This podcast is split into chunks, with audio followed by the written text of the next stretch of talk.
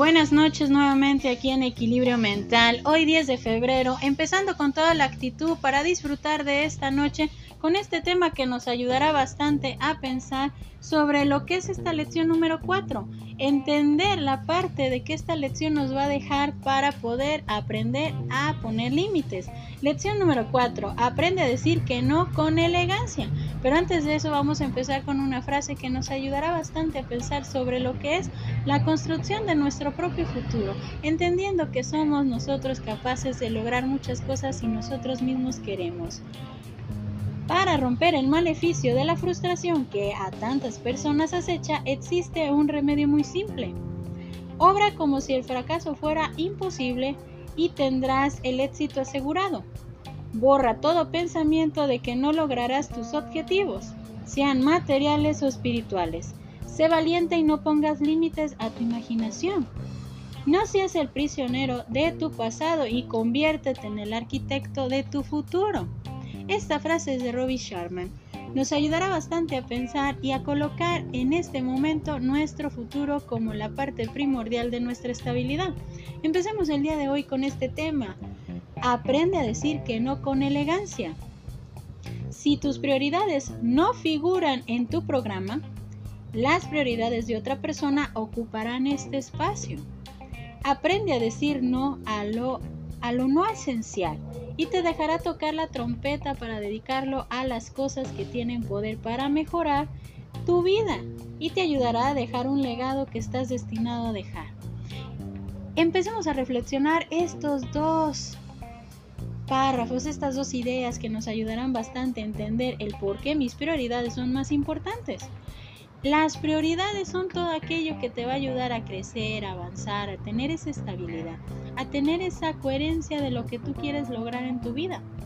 Pero en tus prioridades, en lo que tú vas a ir logrando, solamente debe de figurar una persona y esa persona eres tú.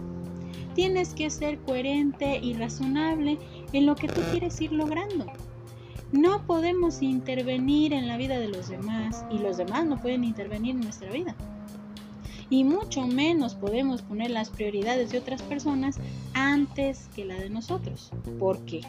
Porque esta parte de poner nuestras prioridades ante lo más importante en este punto es darnos esa estabilidad de saber que si yo empiezo a tomar decisiones que me beneficien primero a mí, pues voy a crecer y voy a tener esa coherencia que en algún momento voy a dejar un legado, un legado estable, un legado que me va a ayudar a mantener esa estabilidad de mis propias decisiones que tomé a lo largo de mi vida.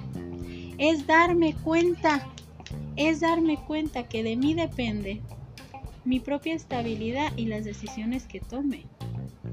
No debo de poner ante todas las posiciones o las prioridades de los demás como parte importante antes que las mías.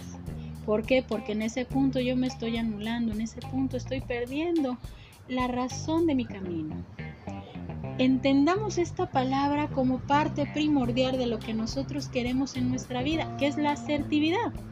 La asertividad es la capacidad del ser humano para relacionarse y comunicarse con otras personas respetando los derechos de uno mismo y de los demás.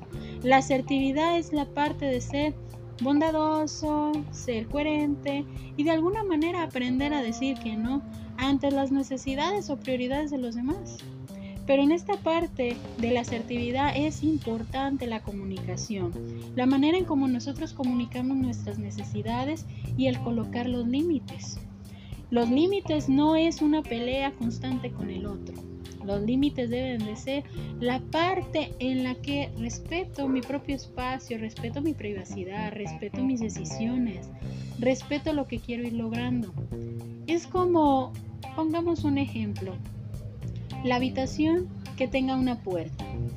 Cuando yo puedo entrar a esa habitación y cierro la puerta, tengo varias opciones que puedo pensar. La mejor la persona que entra a la habitación y cierra la puerta es porque quiere estar solo en ese momento. Es porque en ese momento quiere estar tranquilo, quiere su propio espacio, no quiere hablar con nadie en ese momento. Entonces tenemos que ser coherentes y entender que en ese momento la persona necesita su propio espacio, necesita sus propias prioridades y en ese momento su prioridad es estar solo o tener su privacidad. La primera causa por la que me puede constar decir no es por miedo al rechazo, por temor a que piensen los demás algo malo de nosotros o la reacción de los demás. Muchas veces, ¿cuántas veces no nos ha pasado que digo no? Una vez, cuando muchas veces he dicho que sí. Y en ese momento yo me vuelvo el malo del cuento.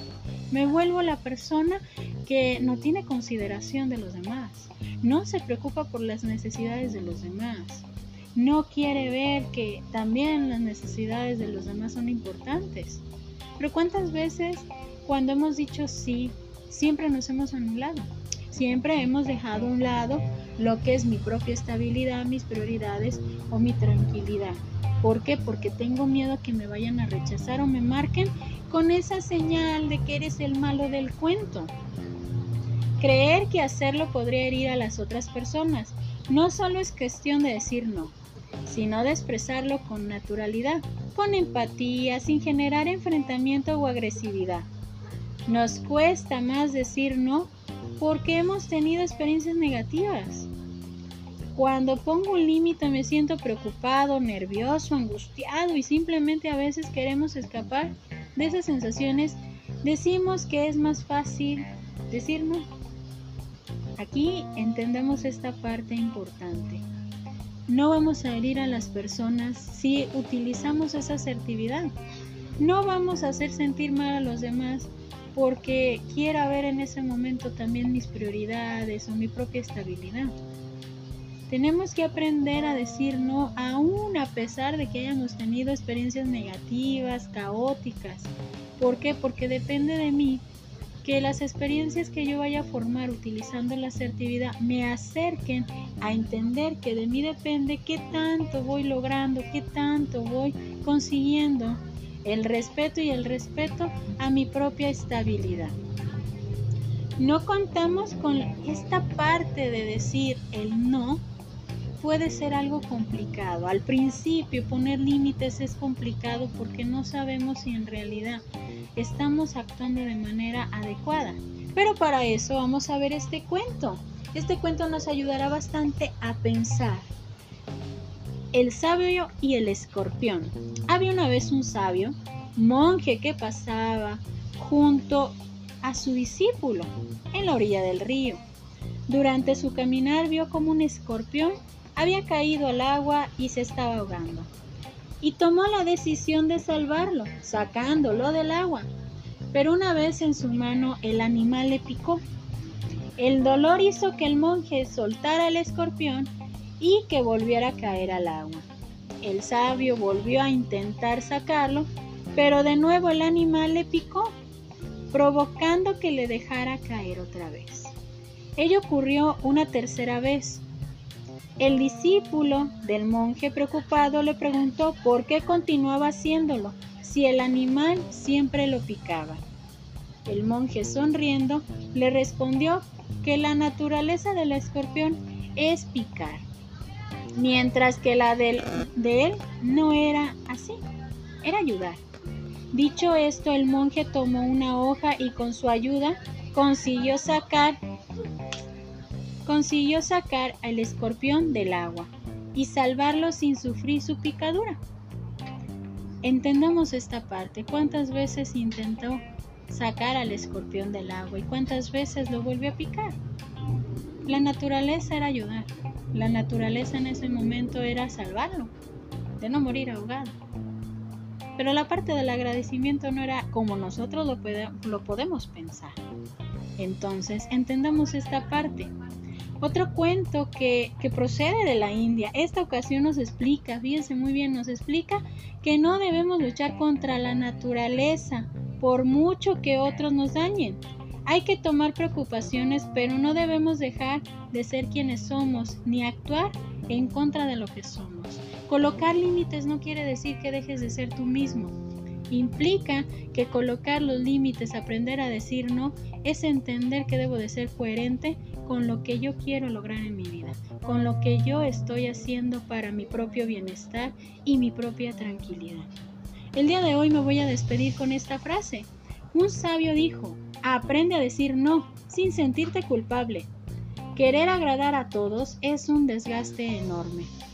Entonces hay que empezar a aprender a poner límites, a decir no con elegancia para poder seguir con nuestra propia estabilidad y sentirnos bien con lo que vamos formando en nuestra vida.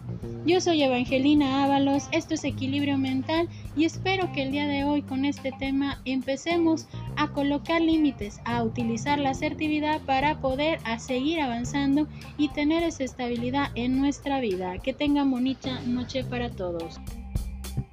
Thank you.